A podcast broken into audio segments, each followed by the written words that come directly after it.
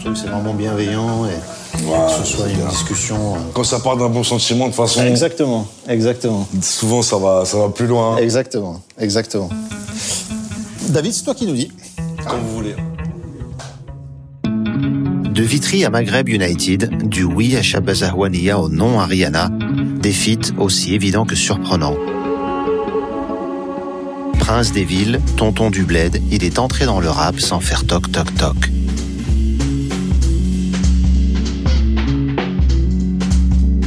Au summum, guidé par son ADN intègre, sincère, fidèle.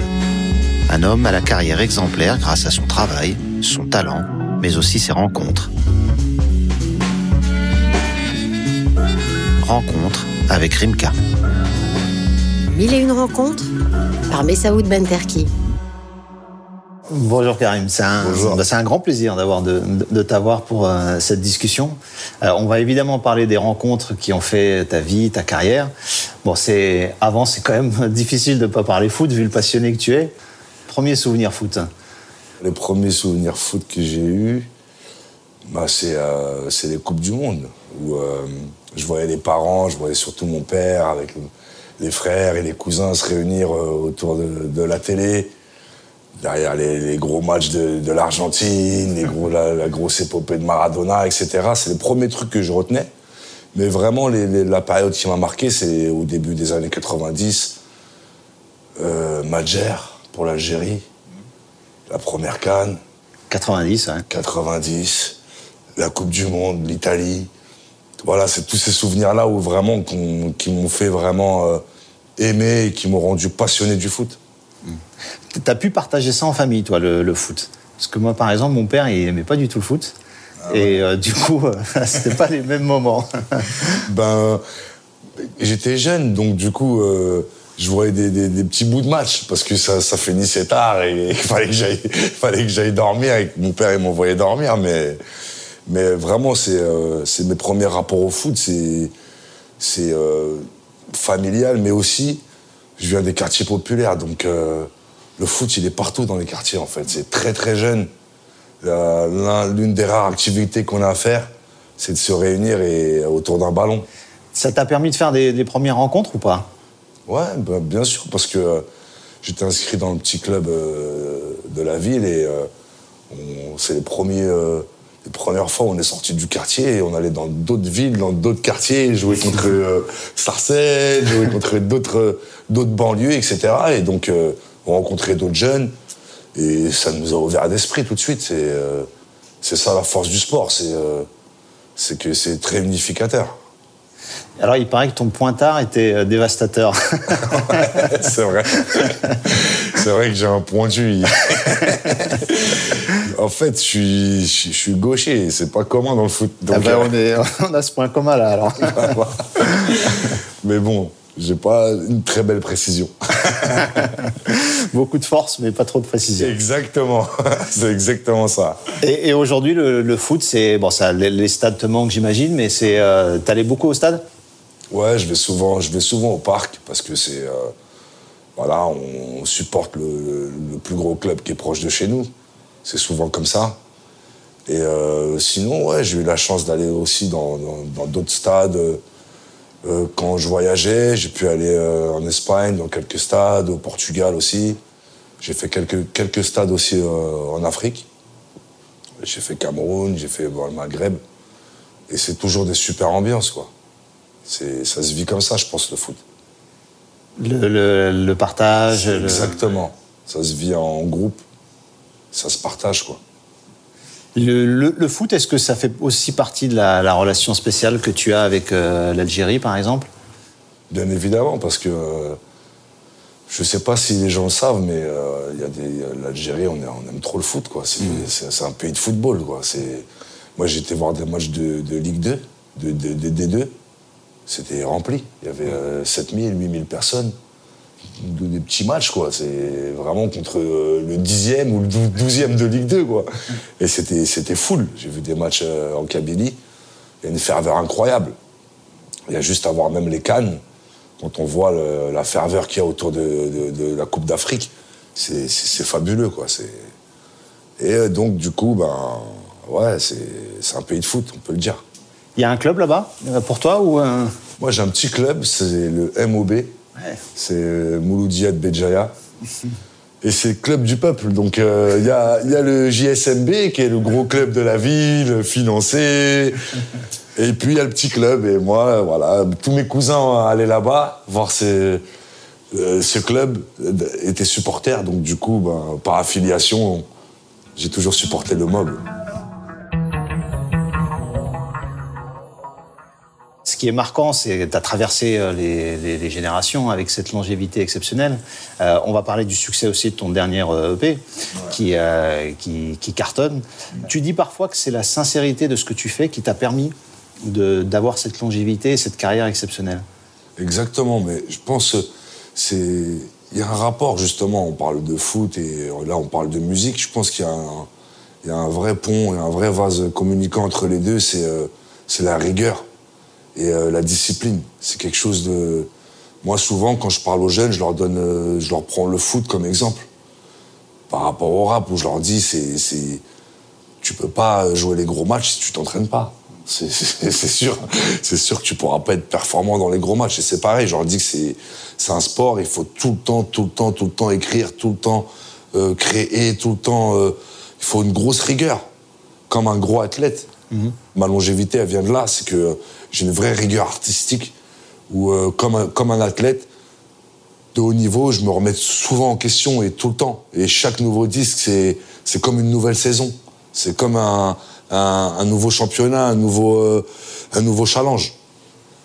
C'est tout le temps une, remise en question euh, personnelle et c'est difficile à faire hein, parce que quand on réussit des belles choses, qu'on a du succès ou des résultats, ben, c'est humain. Souvent on se voit beau, on se voit fort et il faut passer au-dessus de ça et se dire que, euh, sans travail, ben, tout, tout peut s'arrêter quoi, à n'importe quel moment.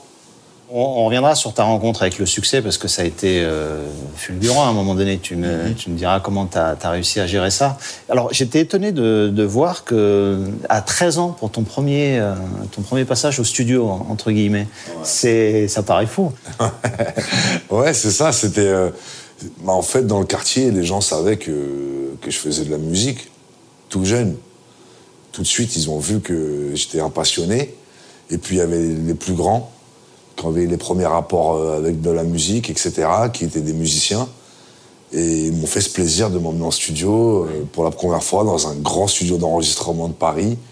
Et là. Les yeux devaient être. c'est comme si on ramène un petit de 12 ans là, à, Manchester United ou, dans un grand club ou au Barça. Ou, tu vois ça, tu regardes toi avec les grands yeux, quoi. Donc, euh, ça, a été, ça a été un déclic aussi c'est là tu tu t'es dit, euh, ma vie, ça sera ça. Exactement. C'est ce que je voulais. C'est là où vraiment je me suis dit, euh, je veux faire de la musique mon métier, quoi.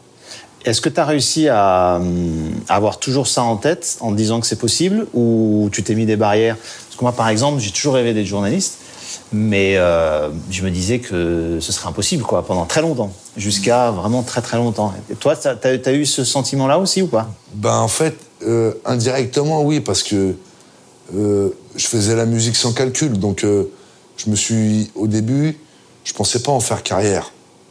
Et puis le rap, à l'époque où j'ai commencé le rap, c'était pas aussi populaire qu'aujourd'hui.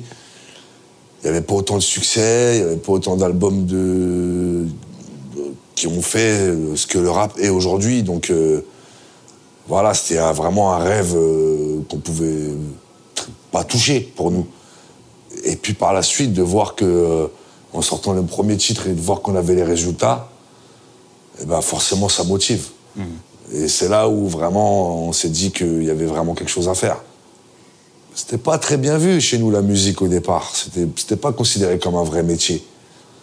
Puis après, quand mon père il voyait que j'aimais vraiment ça, il me disait, euh, il m'a donné qu'un seul conseil. Il m'a dit, tu sais, euh, quand on fait quelque chose dans la vie, on le fait à fond, on le fait vraiment, ou on le fait pas. Donc si tu veux vraiment c'est ça que tu veux faire, vas-y à fond. Et tu as vécu ce moment magique où euh, tu as vu ta famille découvrir ce que tu faisais en... et que ça marchait? Ouais, j'ai vu ce moment et c'est quelque chose de touchant parce que il y a une fierté, c'est euh, il y a une fierté des parents, il y a une fierté des frères, des sœurs. c'est des métiers très difficiles. Euh, la musique, le sport, c'est des, voilà, c'est on est on est beaucoup à vouloir avoir le même rêve. Donc quand quelqu'un réussit, c'est c'est exceptionnel dans la famille. C'est c'est même pas financier, hein. je ne sais pas si tu es d'accord avec Ouais, ça. bien sûr, c'est autre chose. Au-delà de la- du côté Bien financier, sûr. c'est que tu que t'aies réussi. Quoi. Ouais, c'est ça, c'est vraiment c'est même le passage à la télé. Ouais. C'était incroyable. Mon fils, il passe à la télé. La réussite, elle était déjà là, en dehors de tout ce que ça représente. C'est les victoires à la musique, c'était incroyable. C'est voilà, jusqu'au bled, on nous appelait parce que c'est c'est les, les- les premiers moments où, au fait, c'est là où la parabole elle commençait à être démocratisée en Algérie. C'est au début des années 2000. Et du coup, tout le monde commençait à voir la parabole et à voir les chaînes de France. Et donc, du coup, ben, regardez, il y a mon fils qui passe ce soir à la télé. Ça, c'était cool. Toute la famille était devant. Ouais, toute la famille était devant et, et ça, c'est l'un des moments forts de ma carrière et je m'en souviendrai toujours. Parce que c'est vrai qu'on parle beaucoup, euh, on, on te ramène beaucoup à cette scène de la 504 aux, aux victoires de la musique. Quoi. Mhm. Ton, ton père avait une 504 ou non, rien à voir? Si mon père avait vraiment Il une avait vraiment une 504, 504, ouais. euh, une 504 bleue. et donc, du coup, au début, je voulais re- retrouver la même 504. bon, après, on en a trouvé une blanche et on l'a pris celle-là. Et, euh, et c'est un symbole, en fait. J'en ai parlé quelques fois, mais euh, c'était la réussite de, de l'immigration aussi, de, de- de- du fruit de l'immigration, parce que c'est, on est des gens des quartiers, et en, en racontant notre histoire de l'immigration, on obtient du succès. Donc ça, ça avait une forte symbolique. Et c'est pour ça que aussi, euh, c'est pas seulement un moment fort de ma carrière, je pense que c'était aussi un moment fort de la télé, tout court. Tu as réussi à montrer cette partie-là de la France, finalement. C'est ça que, qui est Exactement. extraordinaire dans ce que tu as réussi. C'est ça, c'est de montrer euh, cette partie-là un peu, euh, voilà, du côté euh, dans l'ombre, qui est dans l'ombre de la France, mais que tout le monde euh, connaît. Et d'ailleurs, c'est là où le, succès de Tonton du Bled, il n'était pas seulement communautaire, il a touché toute la France, parce que tout le monde a un voisin maghrébin, ou tout le monde a vu une 504 passer sur l'autoroute en partant en vacances, ou ça fait partie de la vie des Français. Ce que tu racontes dans Tonton du Bled, c'est jusqu'à quel point c'était euh, personnel, où, il- où tu as mélangé toutes les, toutes les histoires des, des gens avec qui tu, tu vivais? Non, franchement, c'était. euh, c'est vraiment euh, ce que j'ai vécu. Euh, mis à part euh, une ou deux petites blagues quand je dis euh, que mon père voulait me marier, etc. Ça, c'était pour rire, parce que j'étais vraiment jeune au moment où j'ai fait Tonton du Bled. Mais euh, c'est vraiment mon histoire. hein. On partait, euh, on prenait la 504, euh, on chargeait les bagages jusqu'à Marseille, on prenait le bateau, etc. Donc ça, c'est, je l'ai vécu à 100% et, et ouais, ça fait partie de mon histoire. Ça t'a aussi permis de, de prendre conscience du- de ce que tu avais réussi en allant euh, au Bled, en, en chantant là-bas, les premiers succès que tu as eus.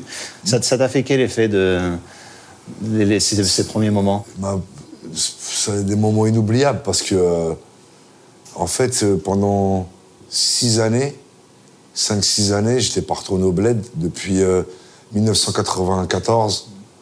Parce que voilà, il y avait les événements en Algérie où voilà, il se passait plein de choses et des années noires, et de terrorisme, etc. Et donc, euh, mon père voulait, ne voulait pas qu'on y aille, quoi. Il, euh, y allait seul. Et, euh, et je suis retourné en Algérie après le succès. Et j'ai été je fais un concert au stade, au 5 juillet, à Alger.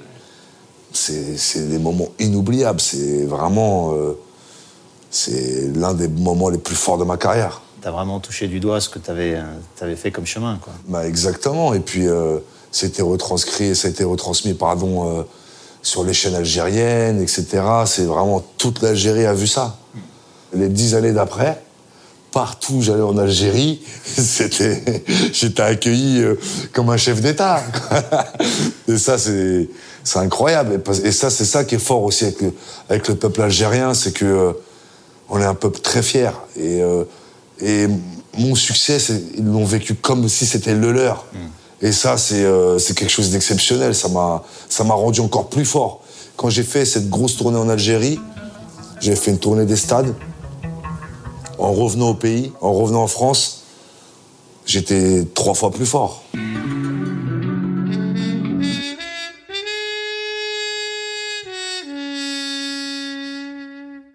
Alors, c'est ça qui est incroyable avec toi, Karim. C'est la, manière dont tu as réussi à faire rencontrer des styles. Euh, et puis des, personnes surtout.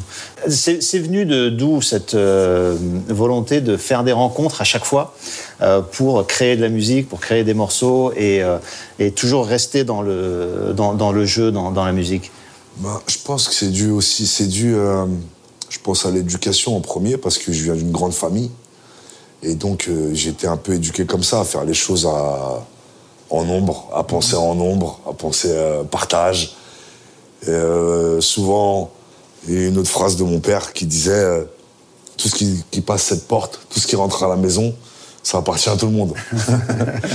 donc voilà, et c'est comme ça que j'ai vécu toute ma jeunesse, dans le partage. Donc, quand, même mes premiers rapports à la musique, c'est en groupe. C'est avec le 113. Puis après, on a fait un collectif, la Mafia Quinfri. C'est toujours, j'ai toujours fait de la musique en, équipe et en team. Donc du coup, même quand j'ai continué sur ma carrière solo, j'ai toujours voulu partager et, euh, faire des choses avec d'autres artistes, même avec lesquels j'avais pas forcément d'affinité artistique. Et justement, pour moi, c'était encore plus intéressant parce que c'était gagnant-gagnant pour tout le monde. Et comment tu choisissais d'ailleurs euh, tes, rencontres? Bah, D'abord, c'était un, kiff. C'est-à-dire vraiment, il euh, faut que j'aime et que j'apprécie euh, la musique de la personne avec qui j'ai envie de collaborer. C'est un premier, pas. Puis ensuite, l'humain, c'est pour moi, c'est essentiel parce que il y a quelque chose de, magique dans la musique qui s'explique pas et où on donne un peu de soi à l'intérieur. Donc, faut qu'il y ait des atomes crochus et pour qu'il y ait une alchimie sur le titre. Ça veut dire que tu rencontrais d'abord la, la personne, pas forcément pour collaborer, et après tu décidais de... Exactement, c'est comme ça. Et puis même si on se rencontrait le jour où on créait un morceau, on prenait le temps de discuter et de faire connaissance et de parler d'un million de choses qui sont qui ont peut-être rien à voir avec le titre, mais qui vont nous aider pour le titre parce qu'on on a trop de partager. Mm. Et ça, c'est important pour moi. Alors ça nous permet d'expliquer un peu le, fameux, euh, la fameuse anecdote avec Rihanna, où ça, on te ramène toujours à l'homme qui a dit non à Rihanna. Mais c'est important peut-être de l'expliquer parce que ça, ça, en dit long sur euh, ta manière de, de, de, de faire, en fait. C'est pas non à Rihanna, c'est non à quelque chose qui ne te ressemblait pas, en fait, à l'époque, c'est ça Exactement, une façon de travailler qui n'est pas la mienne. Parce que pour moi, la musique, c'est une passion. Donc, euh, j'ai jamais fait de calcul euh, euh, commercial où je me suis, où je vais inviter une personne pour avoir un succès. Ou j'ai jamais pensé ma musique comme ça. Et donc, c'était un arrangement de maison de disques. Hmm. Et voilà, où 113, c'était le numéro un en Europe, en, toute humilité. Et comme ils voulaient installer Rihanna en Europe, hmm. On dit, ben, le groupe numéro un en Europe, c'est 113. faut que, faut que tu fasses un morceau avec 113. Puis c'est venu de Sony Music, du boss de Sony Music, ah qui est venu nous voir. Bon, écoutez, les gars, j'ai une super annonce. J'ai reçu un, appel du label de Jay-Z. puis moi, je lui dis, mais écoute, je connais Rihanna, je sais qui c'est, mais ça m'intéresse pas, j'ai pas, pas envie. Ils t'ont pris pour un fou Ouais, ils ont pris pour des fous, parce que pour eux, un artiste, il ne peut pas refuser euh, quelque chose qui, les ramènerait au succès. Mais ils savent pas que notre moteur, c'est pas forcément le succès. C'est pas ça qui nous, qui nous tient. C'est euh, euh, le kiff, c'est vraiment la, passion de, de, prendre du plaisir. Parce qu'après, c'est des titres qu'on va défendre sur scène. C'est des titres où on vit avec, ils font partie de notre vie. C'est comme des enfants. C'est une œuvre, elle est à nous. C'est dur de rester euh, fidèle à, sa ligne de conduite, à ses principes dans ces cas-là. Parce que c'est pas tous les jours que le patron de Sony Music qui te dit ah, on va faire un truc avec. Euh, même si Rihanna n'était pas euh, encore la, star absolue qu'elle est aujourd'hui, mais c'est dur de rester fidèle à, à ces principes-là. Bah bien sûr, parce qu'on travaille aussi il y a le travail de l'artiste, mais il y a toute l'équipe autour, il y a tout le staff, il y a tout, tout un, processus, tout, et puis il y a tous ces gens-là aussi qui, voilà, qui, qui vivent aussi de, de, ton succès. Et forcément, euh, c'est des réflexions communes. Et les gens sont pas tous artistes, n'ont pas tous euh, la passion de la musique que- qu'on peut avoir nous. Et donc forcément, euh, des fois, il y a des choix qui sont pas compréhensibles par le- l'entourage et tout. Mais, mais je pense que c'est c'est la passion qui doit toujours primer au-dessus de tout. Et que ce soit dans, dans le- la musique ou le sport, je pense que les artistes ou les athlètes qui vont le plus loin et qui ont les plus belles carrières et les plus longues, c'est les passionnés. À aucun moment, tu as, eu peur de perdre un peu ça? Un petit peu, parce que malgré tout, il y a quand même une routine qui s'installe. Même si euh, on fait jamais les mêmes concerts, on, fait, on a la chance de pouvoir euh, faire de la musique euh, d'un disque à l'autre différente.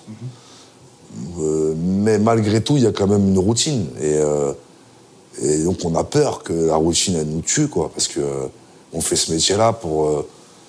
parce que c'est- quelque chose qui évolue, c'est évolutif. Donc on a peur qu'à un moment donné, on, on ait fait le tour, en fait, de la question.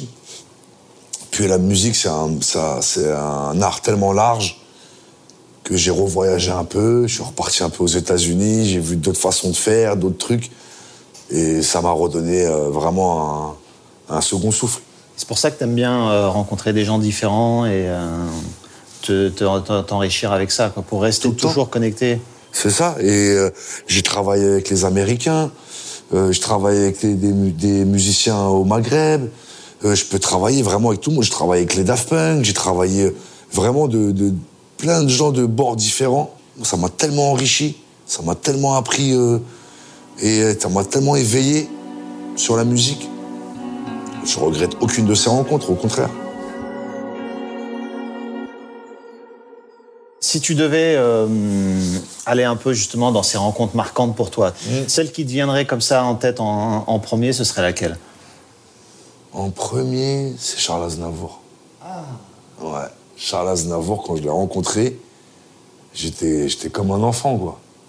Parce que euh, j'ai beaucoup écouté sa musique euh, par le biais des anciens, parce que c'est pas de ma génération.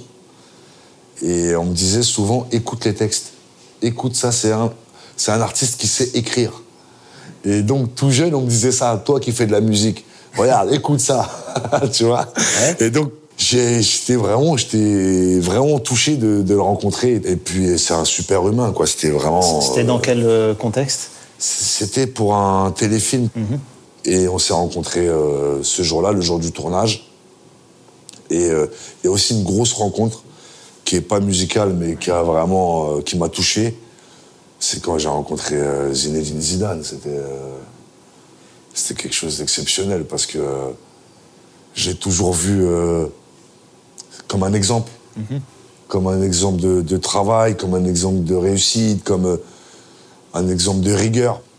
Et puis là, tellement il a une aura exceptionnelle, il a, la, la pièce, elle se transforme quand il rentre, quoi. Ouais, c'est incroyable, vraiment. Et puis, j'ai eu la chance d'aller en Algérie avec lui.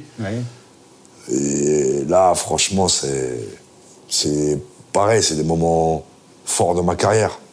C'est qu'est-ce qu'il y a des petites scènes, il y a des choses qui t'ont Ouais, bien sûr, c'est. euh, on était à la Coupole d'Alger, c'est une grande salle, un grand gymnase fermé qui prend à peu près 40 ou 50 000 personnes. Et c'était France 98 contre Algérie All-Star. Et à un moment donné, il y a un envahissement de terrain. Et puis tout le monde était en panique. Et puis tu voyais Zizou qui avait un grand sourire, qui était mort de rire, et qui, et qui- qui- qui était en train de savourer ce moment-là.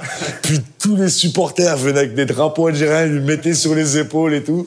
Et lui, il était mort de rire, il souriait. il était- Et ça, quand j'ai vu ça, j'ai dit, c'est, c'est un super humain. il n'a pas bougé. Et il n'a pas bougé, ça c'est magnifique. C'est alors ça c'est des, des rencontres très différentes, mais les, les rencontres qui ont eu un, un effet euh, euh, capital sur ta carrière, t'arrives à les Il y, a- a quelques-uns, il y en a un qui est qui s'appelait DJ Mehdi, qui est, qui est décédé entre temps, mais c'est avec lui qu'on a fait, que j'ai fait mes plus gros albums et qui m'a qui m'a aidé à m'intéresser à d'autres musiques que le rap. Il me faisait écouter beaucoup de soul, il me faisait écouter beaucoup de musique euh, euh, afro-américaine. et beaucoup de sons électro, beaucoup de sons différents. Donc ça, c'est l'une des personnes, euh, c'est lui d'ailleurs qui avait fait la rencontre avec les Daft Punk, justement, parce qu'il déjà, il avait cette ouverture d'esprit. Donc il, il commençait déjà à rencontrer d'autres gens de, de l'électro, de, de, de la funk, de... Et donc ça, c'est vraiment une rencontre très importante pour moi dans, dans ma carrière. C'est vraiment DJ Mehdi. On sent qu'il t'a hum, il t'a donné un héritage, quoi. Exactement. C'est quelqu'un qui, euh, qui, qui était intéressé par d'autres styles musicaux et qui savait le, le transmettre. Et ça, c'était important. Et c'est c'est ça qui est fort dans la musique, c'est c'est souvent et tout le temps du partage, du partage, du partage. T'as as vraiment suivi ça à la lettre, finalement, parce que toutes les rencontres que t'as faites, les duos, les feats, ça part de cet esprit-là. hein. Exactement. Jusqu'à aujourd'hui, parce que euh, je rencontre aussi, je fais des rencontres et je fais des collaborations avec des jeunes artistes, euh, rap, qui ont du succès aujourd'hui.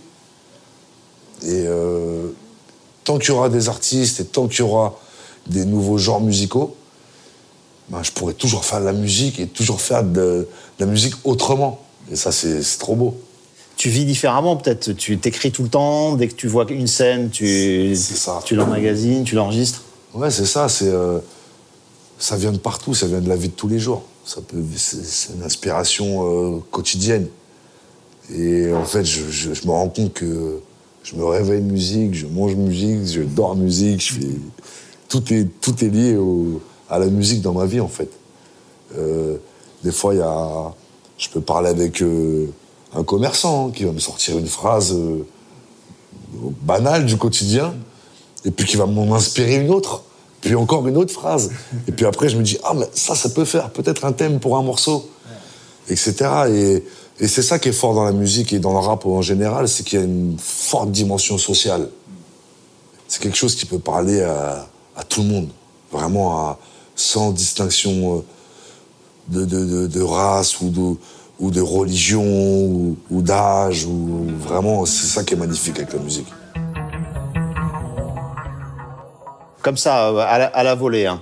Euh, si je te dis la personne que tu rêverais de rencontrer aujourd'hui, est-ce qu'il y en a une? Euh, J'aimerais bien rencontrer euh, Martin Scorsese. C'est, j'aime trop en fait. J'aime trop Pourquoi? Le Parce que ça te.